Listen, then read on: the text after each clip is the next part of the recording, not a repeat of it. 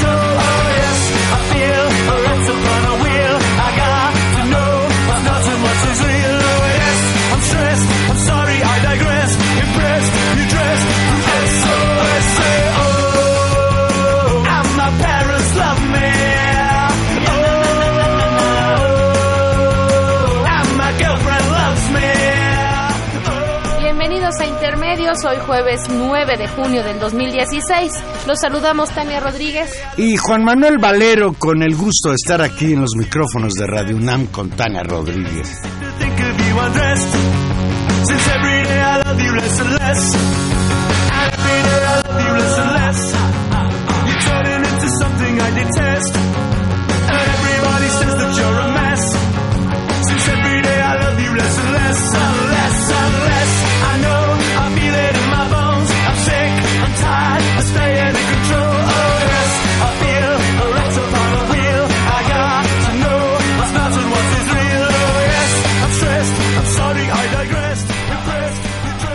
Qué tan punk? Pues hoy, hoy, se puso, hoy se nos puso punk el productor y estamos oyendo a los Kaiser Chips. Y bueno, pues punk como, como punk se pusieron las elecciones y la ciudadanía mexicana. Sí, las elecciones estuvieron muy punk el domingo pasado. El domingo pasado hubo elecciones dentro de un marco generalizado de violencia, esta no cesa en el país, con el conflicto magisterial a todo lo que da, con la policía capitalina bloqueando la Ciudad de México para que le echen la culpa a los maestros. De acuerdo con el programa de resultados electorales preliminares, el famosísimo PREP, de los 12 estados que este domingo acudieron a las urnas para elegir a su nuevo gobernador, el PRI solo ganó en cinco estados, a pesar de que había presumido la noche anterior el señor Beltrones que iban a ganar mínimamente nueve, y por el contrario, el Partido Acción Nacional ganó en cinco entidades. El PRI gana Hidalgo, Oaxaca, Sinaloa, Tlaxcala y Zacatecas, mientras que el PAN gana Aguascalientes, Chihuahua, Durango, Quintana Roo, Puebla, Veracruz y Tamaulipas. Como usted ya lo sabe, el PRI está aliado, yo creo que ya de por vida, con el Partido Verde y en todos estos lugares donde participó el PRI lo hizo con la compañía, la comparsa del Partido Verde. En cambio, en lo que se refiere a Acción Nacional, solo el PRD acompañó al PAN en tres triunfos, Durango, Veracruz y, y Quintana Roo. Solo en esos tres lugares.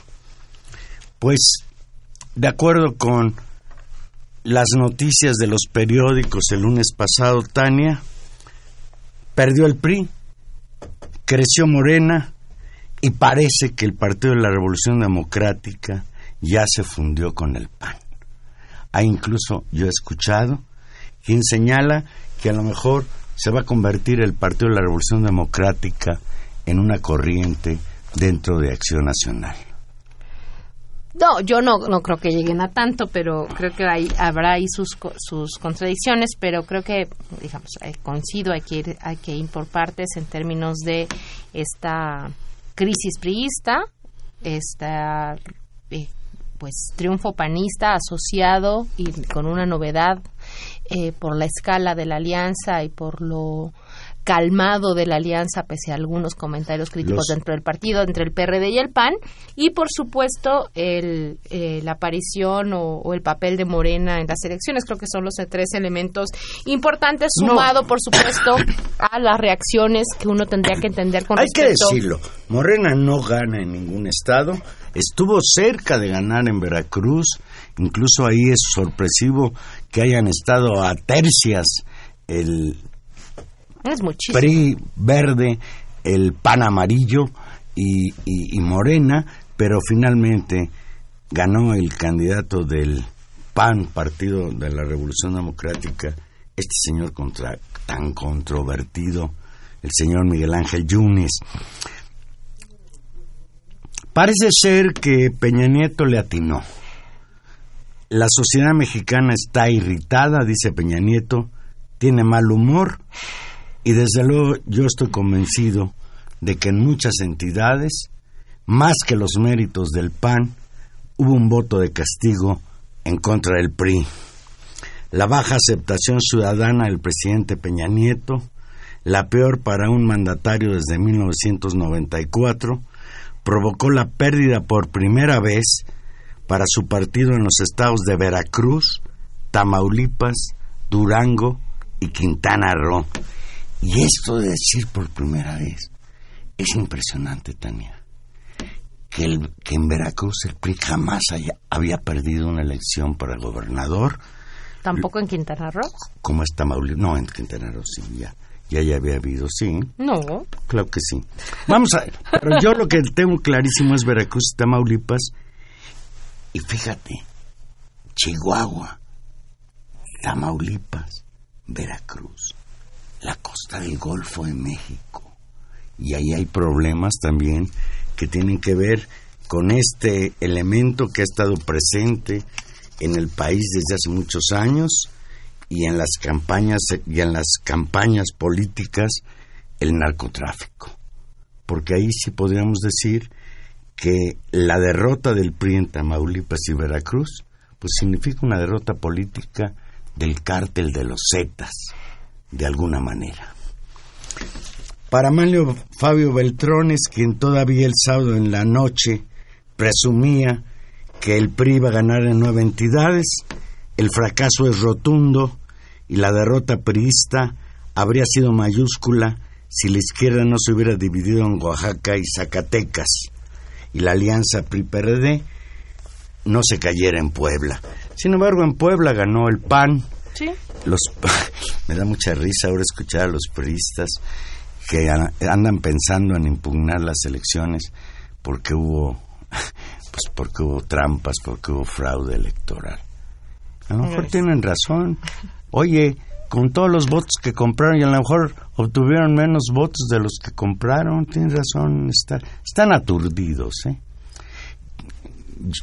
Yo no tuve el privilegio que tuvo Tania Rodríguez del domingo escuchar el debate en la noche en no, bueno, Televisa. que mantenerse despierto y hacer. Yo estaba hacer, despierto, este, pero, hacer pero no de caía en la tentación de escuchar el debate entre los presidentes nacionales de los partidos. Estuvieron ahí presentes Beltrones del PRI, Anaya del PAN y ese señor, ¿cómo se llama el del PRD? Ay, Valero, se me acaba de ir el nombre. Bueno, y el del PRD, ahorita, ahorita no Basabe. Basabe. Sí. Que por cierto dice que, que no sabe si se va o se queda. No que va a evaluar si realmente esas alianzas con el PAN fueron fructíferas o no lo son. No, yo creo que él él no está en la disposición de él, es decir, yo creo que la, la posición de él es él está muy convencido de que esas alianzas fueron fructíferas, esa fue su política y fue la política que defendió. El tema es ver qué dicen los perredistas sobre esa política, es decir, los las digamos las distintas tribus perredistas cómo logran colocarse o no. Y creo que en buena medida va a depender y creo que una de las estrategias primeras de control de años para mantener esa esa, esa alianza es hasta qué punto las elecciones electorales se van a volver efectivamente coaliciones de gobierno y algunos dirigentes del Partido de la Revolución Democrática se colocan en posiciones de gobierno en los, en los estados y hasta qué punto la perspectiva, y creo que ese es un debate interno de, de eh, importante para el PRD, que, derivará en consecuencias importantes para el futuro, digamos, de, la alineación de las fuerzas políticas para el 18, tendrá que ver si se mantienen o no y efectivamente si se suman a esta, a esta lógica de alianzas y de ir con el PAN en el 18, lo cual un sector del PAN está dispuesto a hacerlo, esta alianza efectiva entre Basabe y, y Anaya, digamos, se mantiene, pero que son un sector ¿Con Anaya, con Margarita o con Corral?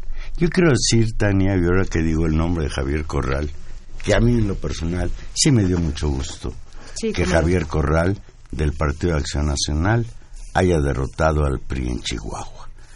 Primero porque, como bien sabemos, Veracruz, Chihuahua, Tamaulipas y Quintana Roo son cuatro estados que estuvieron gobernados por gobernadores francamente impresentables. impresentables, ¿no?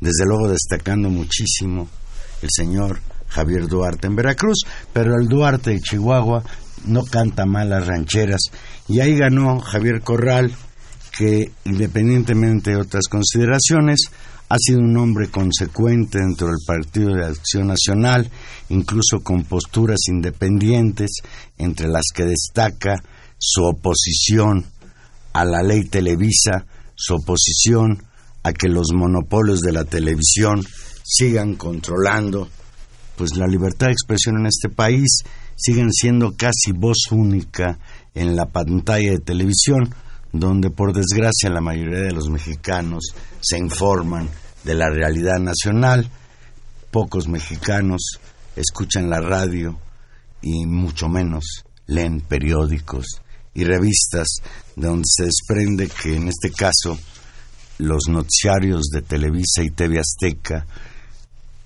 pues sean a veces su único contacto de información con la realidad de lo que está sucediendo en el país.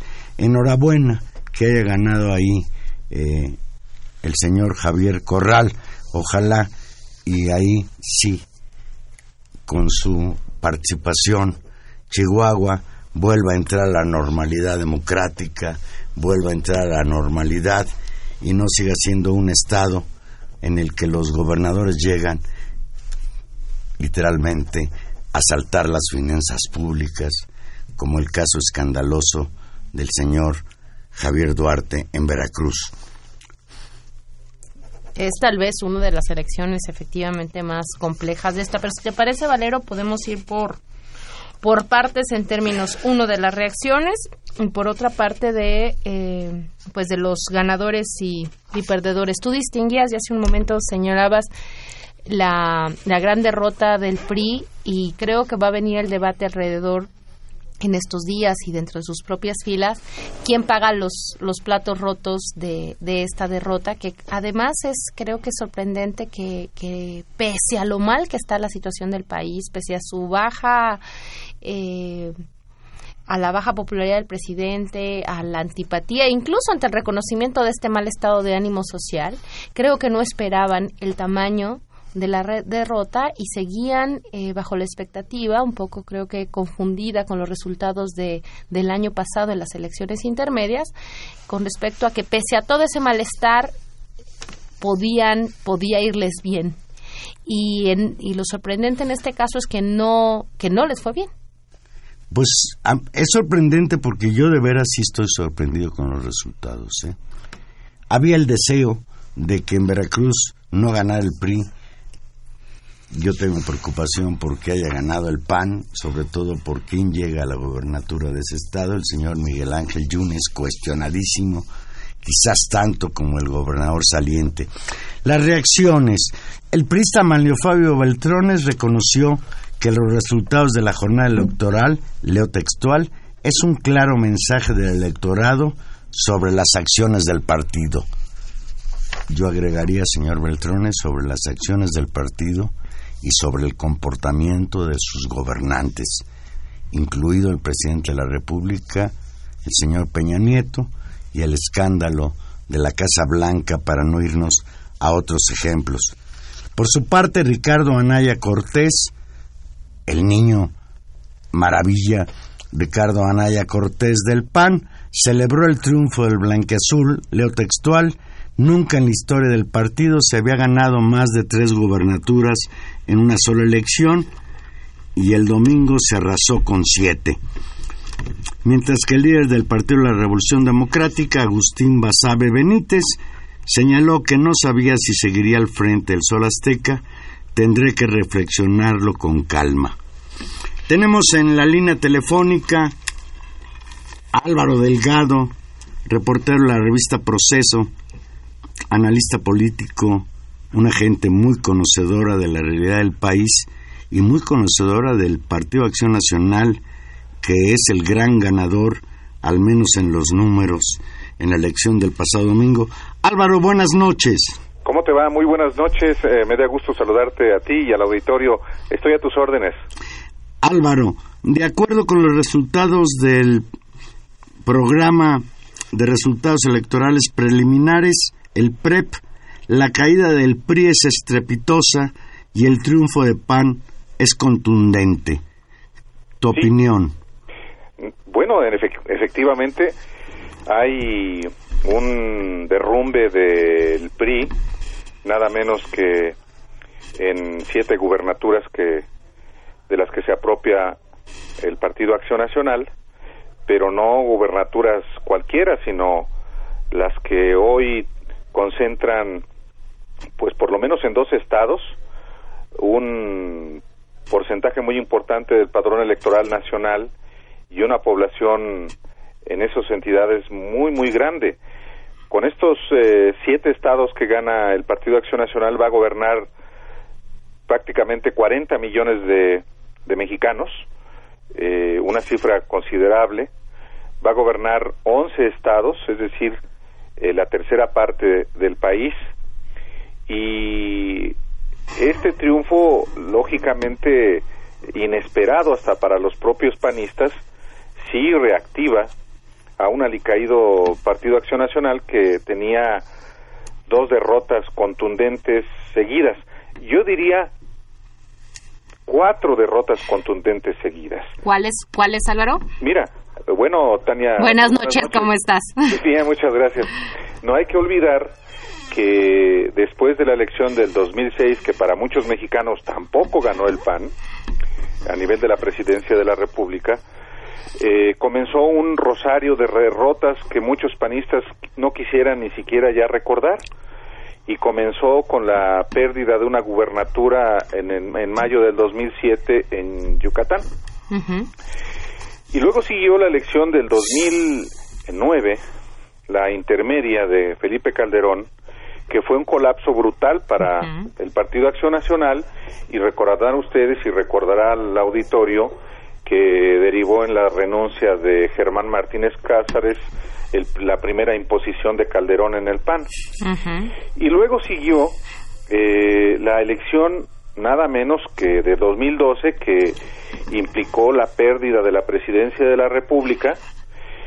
Y después la elección intermedia que fue el año pasado que fue también una de las derrotas más contundentes, peor inclusive que la del 2009, muy semejante a la que padeció el PAN en 1994, de manera que el haber ganado siete gubernaturas que ni los propios panistas esperaban, naturalmente que los tiene hoy eufóricos y eh, muy desafiantes hacia la elección presidencial de 2018 y creo que con razón.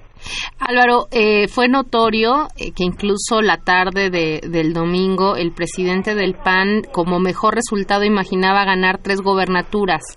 Incluso si, si acompañaste, que imagino que sí, todas las entrevistas que se fueron dando, incluso este debate que se organizó en, en Televisa, no terminaban de saber ni, ni el propio Anaya, ni incluso el propio Beltrones, el tamaño de la situación en la que estaban y justamente como casi casi en vivo fueron enterándose de los resultados adversos. Eh, hay un hay un, un ánimo, digamos, eh, increíblemente presentado como opositor en el PAN, ¿no? No deja, no deja de sorprender eso. Bueno, este, efectivamente, cuando el propio Anaya eh, celebra eh, el triunfo de la jornada electoral que fue aproximadamente a las 8 de la noche, lo hace junto a Santiago Krill, junto al secretario general y junto al vocero, nadie más.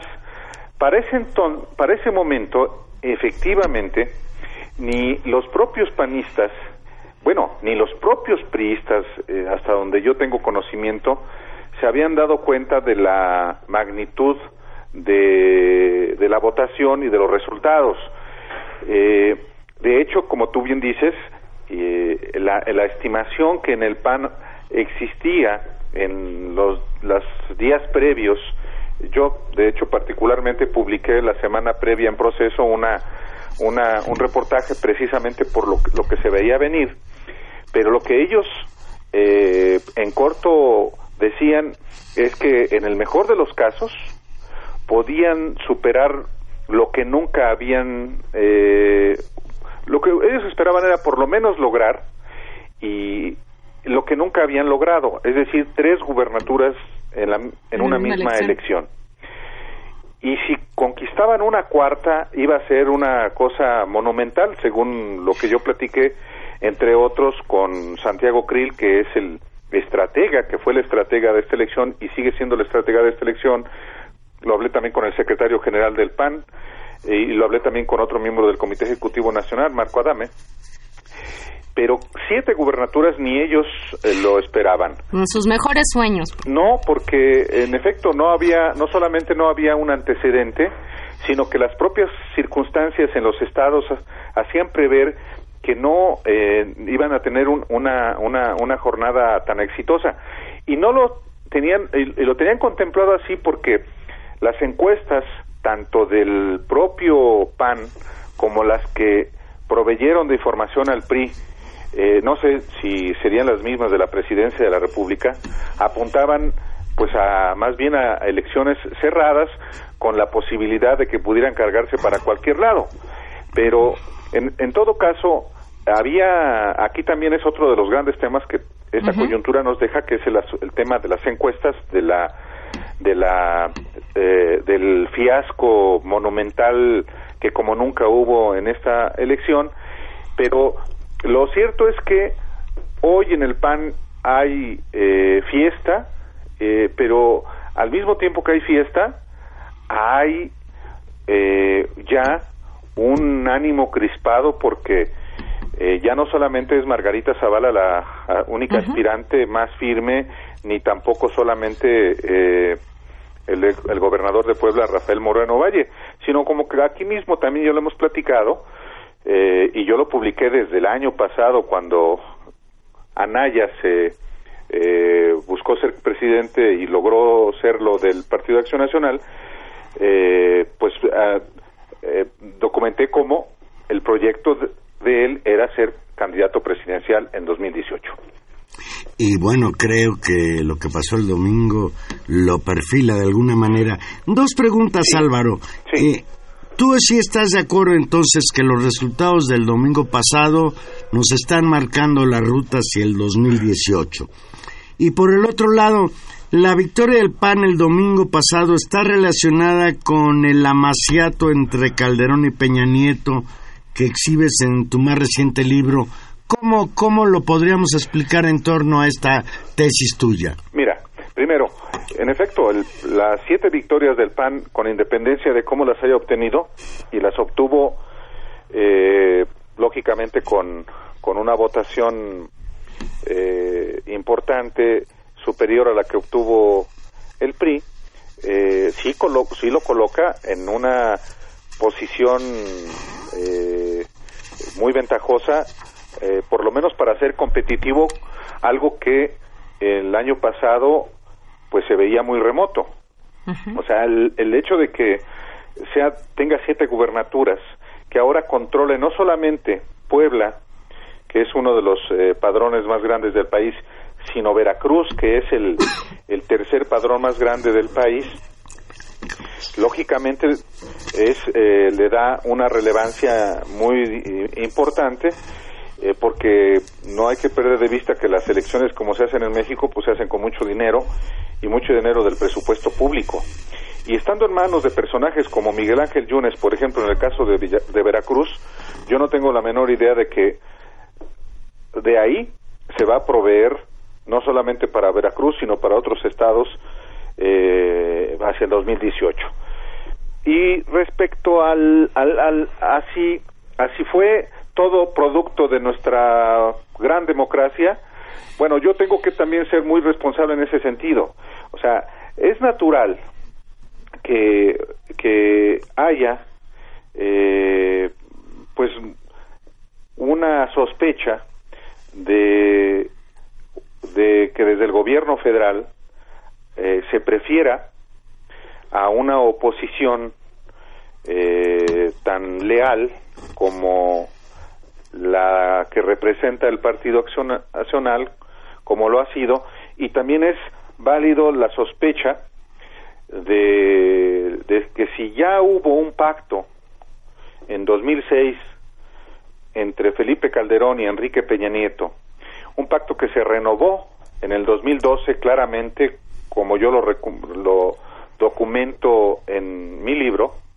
Entonces, eh, existe, tiene, digamos, una cierta lógica que se renueve el amaciato hacia el 2018 o se eh, vuelva a materializar, sobre todo si la candidata es Margarita Zavala, como ya lo dijo el propio Vicente Fox.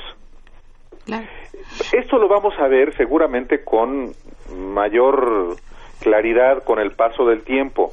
Lo que sí creo eh, eh, eh, es que eh, hoy por hoy el que más se fortalece hacia la candidatura presidencial es eh, Anaya. Anaya. Antes de la elección, yo tengo conocimiento que Calderón y Moreno Valle querían eh, hacerlo a un lado para controlar ellos el proceso sucesorio. Pero después de lo que pasó el domingo, no solamente no van a poder quitarlo, sino que ya se les atravesó como uno de los prospectos para el 2012, que no es cosa menor teniendo el control del PAN para empezar los millones de spots que tiene como los tiene Andrés Manuel López Obrador. Y la, y la otra cosa que tiene eh, Álvaro, y por eso te decía que a mí me, me sorprendió el... Por un lado, dos cosas. Uno, el tono que tomaron las campañas e incluso la reacción de cierto establishment eh, opinador del país que sistemáticamente, sobre todo al final, llamaba como al orden, al, a bajarle la intensidad de la disputa política, no solamente por el uso de las campañas sucias, pero que no les importaron cuando las han usado en otras situaciones, pero que tenía que ver mucho más con que había un nivel de confrontación política donde los señalamientos, claro, eran la corrupción, meter a la cárcel a a políticos, es decir, había un aumento de tono y me parece que, que esa es incluso la ganancia más fuerte que, que logra hasta el momento, y después te voy a preguntar quién es Anaya, ya nos pondrás tú en, en perspectiva eh, real quién es el personaje, pero en términos discursivos lograron capitalizar o movilizar la agenda anticorrupción y presentarse de manera opositora. Y, y me vuelvo a remitir en términos muy gráficos en en, en ese debate de la noche del domingo, eh, Anaya era un opositor, es decir, reaccionaba y reaccionaba y confrontaba a, Beltrón, a un Beltrones que de manera rutinaria le respondía diciendo, sea usted responsable, se acuerda que tenemos un pacto. Básicamente era como el subtexto, el subtexto del, del, diálogo. Y me parece que ahí hay un, hay un incentivo político muy fuerte para un grupo del PAN en, en presentarse eh, como oposición. Y creo que lo tienen incluso algunos de los gobernadores. Sí, sí, sí pero si ustedes se fijan, el discurso de Anaya, eh, no solamente, yo no vi más que un momentito lo que pasó el domingo con López Dóriga y, los personajes que allí estuvieron. Este, pero si ustedes ven el, el, discurso de, de Anaya, es muy parecido al de al de Felipe Calderón, al de Margarita Zavala. Nunca tocan a Peña. O sea, hablan de que el PRI es corrupto, pero hablan en lo etéreo hablan de la corrupción, pero como si fuera este eh, producto de una circunstancia fortuita.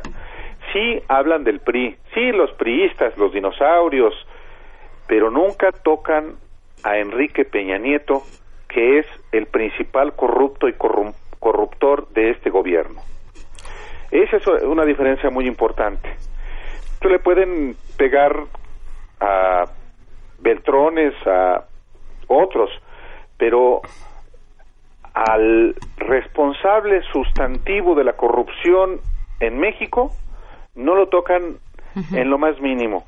Como no lo tocaron, y esto es muy importante no olvidarlo, en el Sistema Nacional Anticorrupción, esta iniciativa del PAN, que deja intocado al presidente de la República, en este caso a Peñanito, pero a los que vengan. Cuando el presidente de la República en un país constitucionalmente presidencialista, pues es el dador de todos los favores eh, con total discrecionalidad y a él no lo tocan. Entonces, es muy mañoso el discurso del PAN en general y de esos personajes en particular. Y también, también hay muchos opinócratas en esa misma lógica. Y, y claro, tiene que ver por con, una, con un asunto no era posible que el único que pudiera beneficiarse de la corrupción en el país fuera López Obrador. En ese sentido está muy claramente expresado el, el discurso igual, tanto de Anaya como de Calderón como de Fox. Y, y por eso Anaya inmediatamente se va contra Andrés Manuel López Obrador. Eh, su estrategia también es esa. Entonces, sí hay un reposicionamiento de la derecha eh, electoral muy leal al prismo, eh, a los poderes eh, del país, y en ese sentido, claro que, que con mayor razón va a tener éxito hacia el 2018. Y esto es importante no perderlo de vista porque en las coyunturas claves en México naturalmente que se ponen de acuerdo. Había, eh, en este caso, el PAN es hoy, digamos, después de lo del domingo 5, pues un prospecto muy fuerte para ganar la presidencia de la República en el 2018. Depende en buena medida de si son de si procesan adecuadamente su sucesión, cosa que también está por verse. ¿eh? Álvaro Delgado, cuando hablamos del triunfo del PAN, inobjetable en términos numéricos. Sin embargo, cuando nosotros vemos el perfil de los candidatos que ganaron a gobernadores, ya entra uno en preocupaciones. Primero porque no todos son panistas, sino que son priistas extraviados. Y sobre todo el caso que para mí me parece más preocupante si fuera panista es el del triunfo del señor Yunes en Veracruz. Hoy mismo escuchaba yo a Duarte de viva voz decir que no le tiene absolutamente ningún miedo a que lo meta a la cárcel Yunes, porque el señor Yunes es un delincuente y todos sabemos que tiene razón y todos sabemos qué papel jugó Yunes como personero del Bester Gordillo y sus vínculos con Felipe Calderón no muy claros. Y en esto, todo esto me sorprende que sea en precisamente en el triunfo de Yunes en Veracruz, donde el Partido de la Revolución Democrática trata de lavarse la cara y decir que el domingo él también ganó. Sí, es que justamente ya entrando a los detalles, como yo les decía en el caso del discurso de Anaya, de Calderón, de Margarita Zavala sobre la corrupción, que es lo etéreo. Este, y es muy mañoso precisamente porque pues no quieren hacer enojar al, al, señor que puede claramente reabrir asuntos de corrupción tanto de Calderón como del propio Anaya. Pero en el caso, efectivamente, de los gobernadores que ganaron el domingo, hay claramente tres personajes eh, muy, no solamente expriistas, eh, nada menos que hace tres meses había un subsecretario de Estado, el gobernador, el, el, el, que fue candidato a gobernador en Quintana Roo, que ganó eh, Joaquín González. Eh, no solamente subsecretario de Turismo, sino medio hermano de Pedro Joaquín Codwell, el secretario de Energía.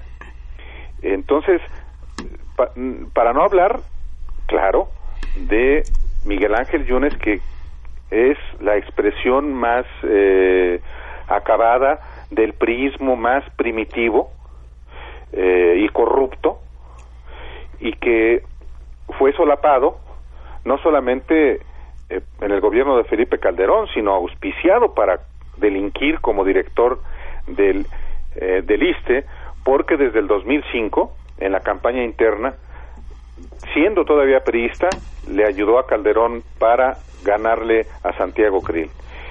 Y luego, otro expriista, eh, si bien ya militante formal del PAN, como Yunes, el que ganó en Durango, este José Rosa Saispuru, que también tiene un expediente negro. Y esos son finalmente tres de los personajes que ganaron el, el domingo, sin contar con otros que son dos panistas eh, afiliados, como Francisco García Cabeza de Vaca en Tamaulipas, un hombre multimillonario, este con bajo sospecha de relaciones también con con delincuentes o con o ser informante de agencias de Estados Unidos por una parte y por el otro Martín Orozco en Aguascalientes. Entonces no son tampoco personajes que eh, honren mucho a la política del país eh, digamos, el caso de Javier Corral, que él sí tiene toda su vida militando en el PAN, eh, digamos, con una trayectoria más coherente en términos de, de la actividad política, eh, pero la verdad es que el elenco de los que ganaron el domingo no es tampoco no muestra tampoco un panismo eh, renovado y, transformador. Eh, al final de cuentas se trata de los mismos, podrían estar en el PRI, pueden estar en el en el, en el, en el, en el PAN no hay diferencia. Álvaro, un, una, una, última, una, última viñeta sobre, sobre personajes. Eh, me parece importante por, por, por, el balance que has hecho y por lo que nos has explicado, la relevancia de, de Anaya en este nuevo escenario. Te pediría que, que nos recuerdes al público, a nosotros, algunos elementos de, de este personaje, de este joven personaje. Mira, eh, este, el, es, un, es un personaje que ha resultado muy, muy hábil, pero tiene un sello de la traición. Digo esto porque no hay que perder de vista que él comenzó su carrera política en el estado de Querétaro. Tenemos una cierta tenemos un cierto paisanaje, familia de él es de Lagos de Moreno, Jalisco, donde soy yo. Este, y él se él estudió derecho en Querétaro, él fue el poderoso secretario particular del gobernador Francisco Garrido Patrón, eh, fue él un personaje clave como como eh, el gran eh, elector en el PAN queretano primero y un tipo que manejaba muchos millones y millones de pesos para desarrollo social con acusaciones de de pues desvío de recursos con fines eh, electorales para el PAN. Él sufre su primera derrota en 2009 cuando pierde la gubernatura el PAN en Querétaro y el coordinador de la campaña era precisamente Anaya. Eh, pero él no pierde, se hizo diputado eh, local, coordinador del grupo parlamentario, era presidente del PAN, un personaje eh, interesante y se viene al gobierno de Felipe Calderón como subsecretario de gobernación, de, perdón, subsecretario de turismo, el mismo cargo justamente que el actual gobernador, de Quintana Roo. Exactamente. Y, y bueno, ahí trabaja un ratito en la, en la, en la Secretaría de, de Turismo hasta que se incorpora a la campaña de Josefina Vázquez Mota, que es, digamos, su, su otra derrota. Pero hábil, eh, logra finalmente asociarse con eh, logra ser diputado federal en 2012. Recuerden que fue coordinador del grupo parlamentario, fue presidente, de la Cámara de Diputados y secretario general del PAN. Y Justamente en el proceso de las votaciones fuertes, incluida, no, no lo recuerdo bien Álvaro, la reforma AP a, que, permite la, ha permitido la privatización de Pemex. en ese contexto de reformas fuertes, la laboral y todo el Pacto por México. Todo el Pacto por México. O sea, es, es, eh, es sin duda uno de los principales impulsores del Pacto por México, de los operadores en la Cámara de Diputados, como presidente de la Cámara de Diputados y como coordinador del grupo parlamentario, y luego como secretario general del PAN y presidente interino. Y justamente en esos cargos también va articulando una estrategia para posicionarse, primero para llegar a ser presidente del PAN, y después, naturalmente, para lo que hoy está eh, articulando, que es su proyecto presidencial. Eh, de paso, el propio Gustavo Madero padeció la traición, como él mismo eh, la llamó, del propio Anaya, y hoy Anaya, este, pues sigue tejiendo muchas muchas alianzas para justamente ser él y no Margarita y no Rafael Moreno Valle el candidato a la presidencia, teniendo además como el asesor principalísimo a un personaje que ustedes conocen bien y que los escuchas también, Santiago Krill Miranda. Que viene por la revancha, además. Pareciera que sí, porque ya fue dos veces candidato presidencial, difícilmente lo sería por tercera ocasión, pero siendo un factor clave, como clave es en el Comité Nacional, es el responsable de la parte electoral y por tanto después de estos resultados claramente se fortalece.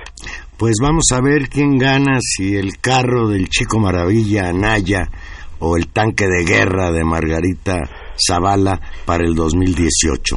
No creo que se le pueda llamar tanque de guerra a, a lo que trae Margarita en todo caso, este, tiene ahí eh, un, un, un, este, un obstáculo mayor, que es su marido, Felipe Calderón. Y por eso y por eso la metáfora del tanque de guerra, no por poderosa, sino por la cantidad de, de guerra que traen que traen encima como fantasma. Efectivamente, bueno, ahí sí es correcta la metáfora.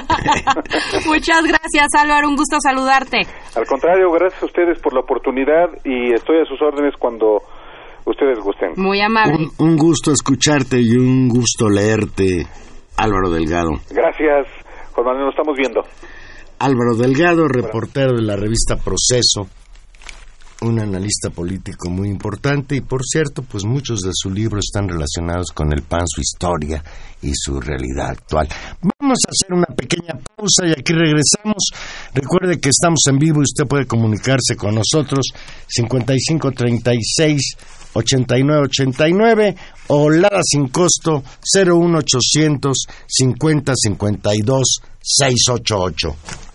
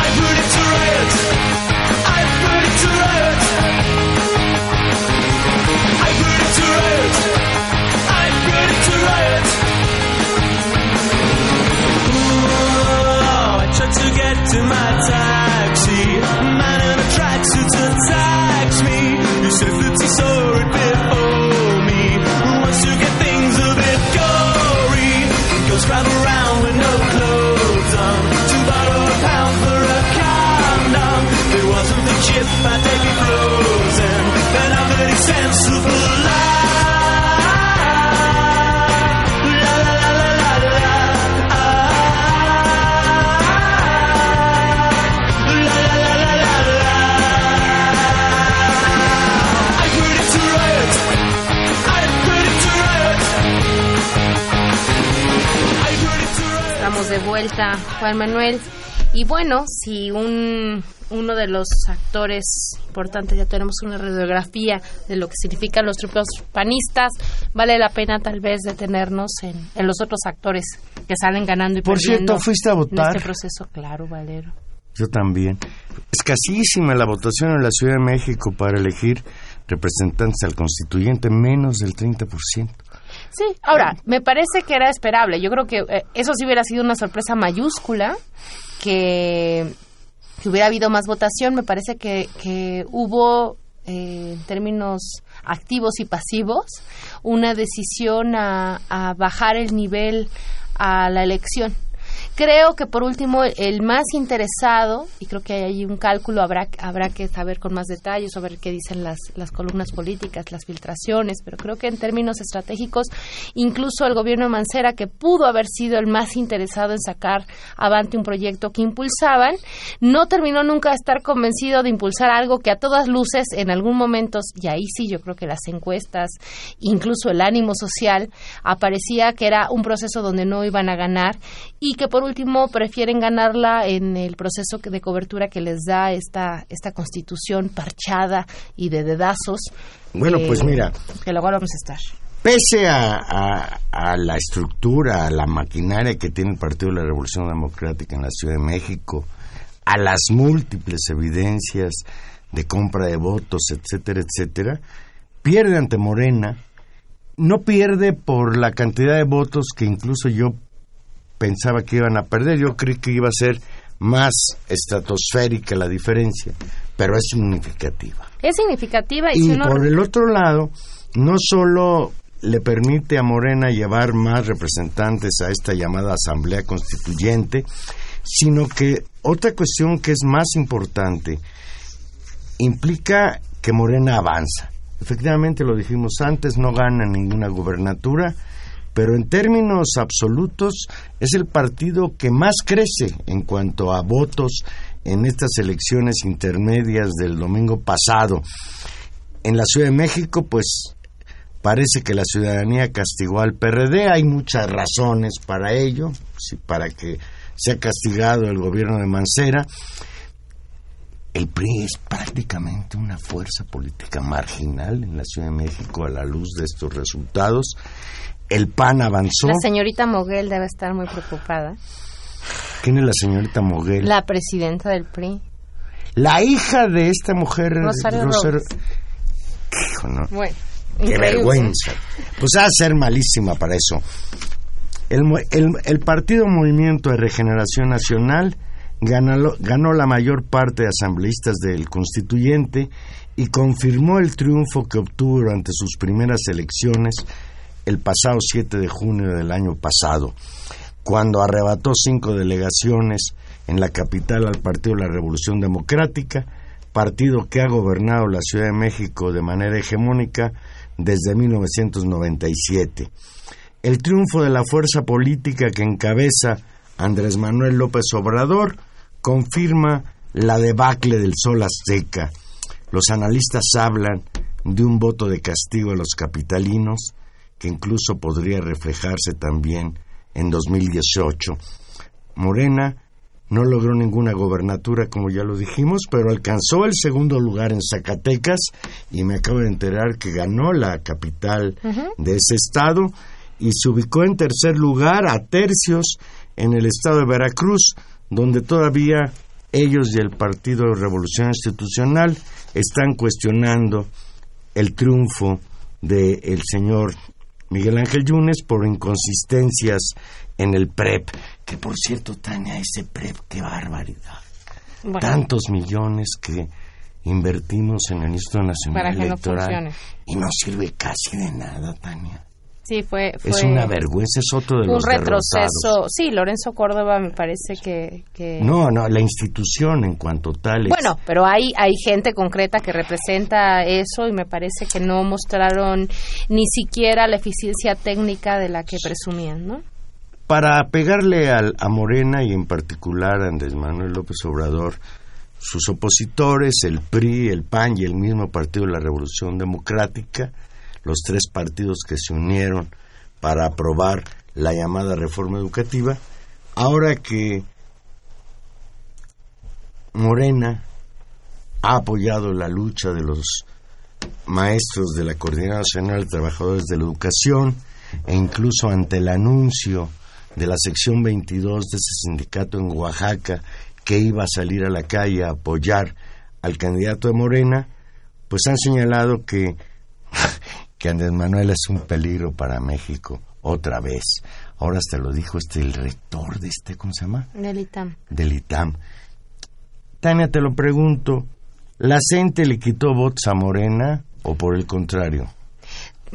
Es difícil contestar. Yo tengo la impresión que, que no, que no en, en algunos en, a- en algunos sectores. Me imagino que incluso en algunos sectores o con un, lo platicábamos hace ocho días con Luis Hernández Navarro, incluso creo que sectores del magisterio no organizado necesariamente en la CENTE pueden ver como una amenaza general lo que está pasando y optar por, eh, digamos, favorecer con el voto, favorecer con una simpatía lejana a eso, o por lo menos con una antipatía ante lo que hace el, el secretario de, de Educación, que creo que se pasó de duro y creo que tampoco logró capitalizar, porque esta, esta, este golpe electoral pues también eh, golpea el espectro general de las políticas que, que el gobierno estaba impulsando en ese momento. Y creo que por supuesto la más visible justo antes de las elecciones fue la emprendida por eh, Nuño, es decir, era, era el personaje mediático más importante del gobierno que estaba en una ofensiva haciendo de los maestros y de la gente el máximo enemigo a vencer y efectivamente con todo el esfuerzo mediático que se hizo por asociarlo con eh, un partido. Creo que los resultados hablan de que es mucho más eh, complejo y creo que podemos tener dudas. Me parece que también el, eh, la oleada de movimiento y la fortaleza que mostró particularmente en Chiapas, donde no hubo elecciones, habría que ver, y que contagió el escenario eh, oaxaqueño y, y el maltrato que, se ha visto en la Ciudad de México puede generar la expectativa de que no está tan claro y que no necesariamente el acente fue un factor de quitar de votos a Morena, aunque habría que decir y habría que reconocer que en este caso específico, pese a la posibilidad enorme de riesgo electoral que significaba asociarse con los movimiento, me parece que eh, tanto Morena como particularmente Andrés Manuel López Obrador hizo una apuesta ideológica, ética, política correcta, pese al que les pudo haber costado. Congruente con, creo, con los creo que eso es, creo que eso es afortunado. que de Creo que eso es Manuel. afortunado y que en el y que en el mediano plazo eso eso explica que siempre da eh, necesariamente algún buen resultado. Ahora creo que habrá que revisar con mucha atención lo que pasó en Oaxaca y explicar eh, que, que pese a que pese a este apoyo la votación de Morena no es tan clara como el escenario veracruzano o sea uno podría haber esperado que la elección en Oaxaca se definiera a tercios mucho más claros como sucedió en Veracruz. Ahí habría que evaluar qué fue, si el cansancio, el desgaste, el candidato. Mientras que en Veracruz tenemos un escenario sorprendente donde eh, efectivamente la, la confrontación logra eh, que la que la ambivalencia PRI no PRI o voto de castigo inmediato no no polarice elecciones que quieren ser eh, necesariamente polarizantes como el caso de Tamaulipas por ejemplo sino que se pueda meter una tercera opción y me parece que ese es un triunfo enorme de, de Morena y que habrá que entenderlo y que hay que imaginar en estos escenarios la elección del 2018 o la que sigue importante el próximo año del Estado de México si vamos hacia modelos de polarización donde dos candidatos llegan al, al final y finalmente se hace como voto útil con respecto a ellos, o si nos mantenemos sorprendentemente en un espectro de tercios, donde el candidato que tenga alrededor de unos 35% de los votos va a ser el que va a ganar. Y lo que es terrible, que en Oaxaca haya ganado el señor Alejandro Murat, hijo de José Murat, lo cual es verdaderamente esquizofrénico. Y que en Hidalgo no exista la oposición. O Sí, sea, también tenemos estos, estos, estos Estamos de lugares. acuerdo, pero un personaje como Murat, que debiera estar encarcelado, que ha logrado manipular hasta llevar a su hijo a la gobernatura de Oaxaca, es una barbaridad. que Tania, Sinaloa el, el PRI tiempo tenga nos- el 40% de los votos. Es decir, aún así, pese a la crisis, creo que ese es un último El comentario que hay que el hacer. tiempo se agota, pero el PRI sí- tiene sus enclaves. Pero sí hay que señalar, pues, que el papel del Partido de la Revolución Democrática, su dirección, es francamente de pena ajena. Ahora ellos casi, casi festejan el triunfo del PAN como propio. Decía, hay un dicho popular que dice, andamos arando, dijo la mosca.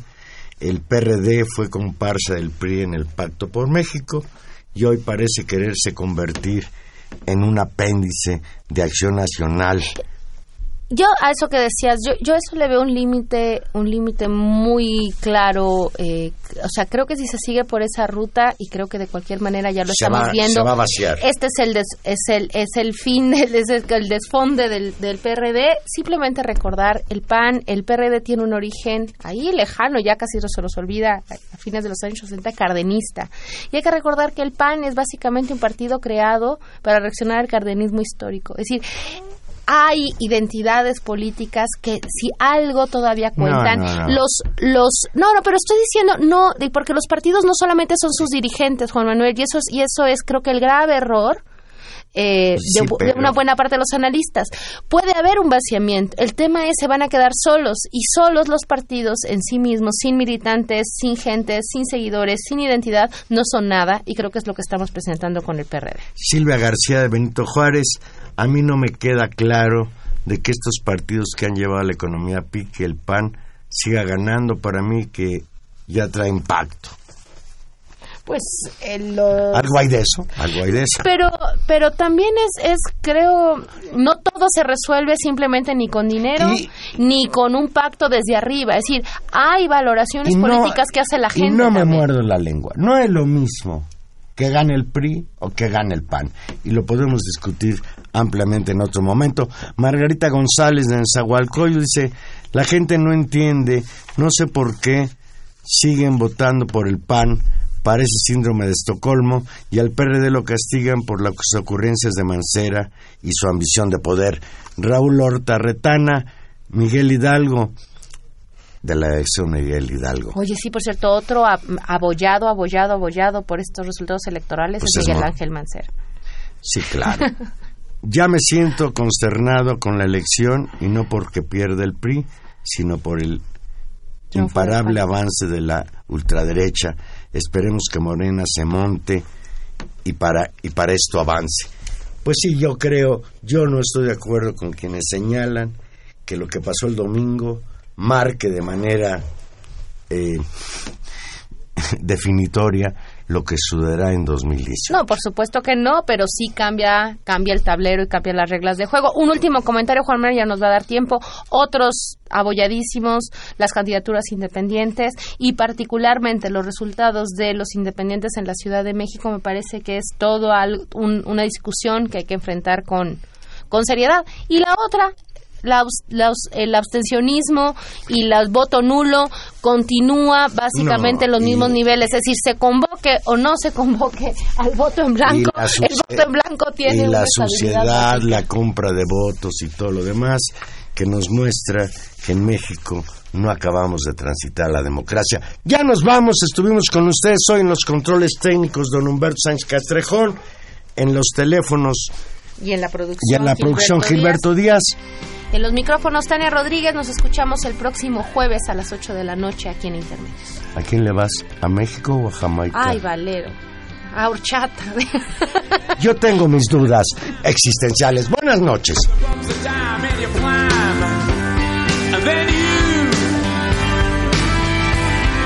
people call, say me where down you're bound to fall. They thought that they were just a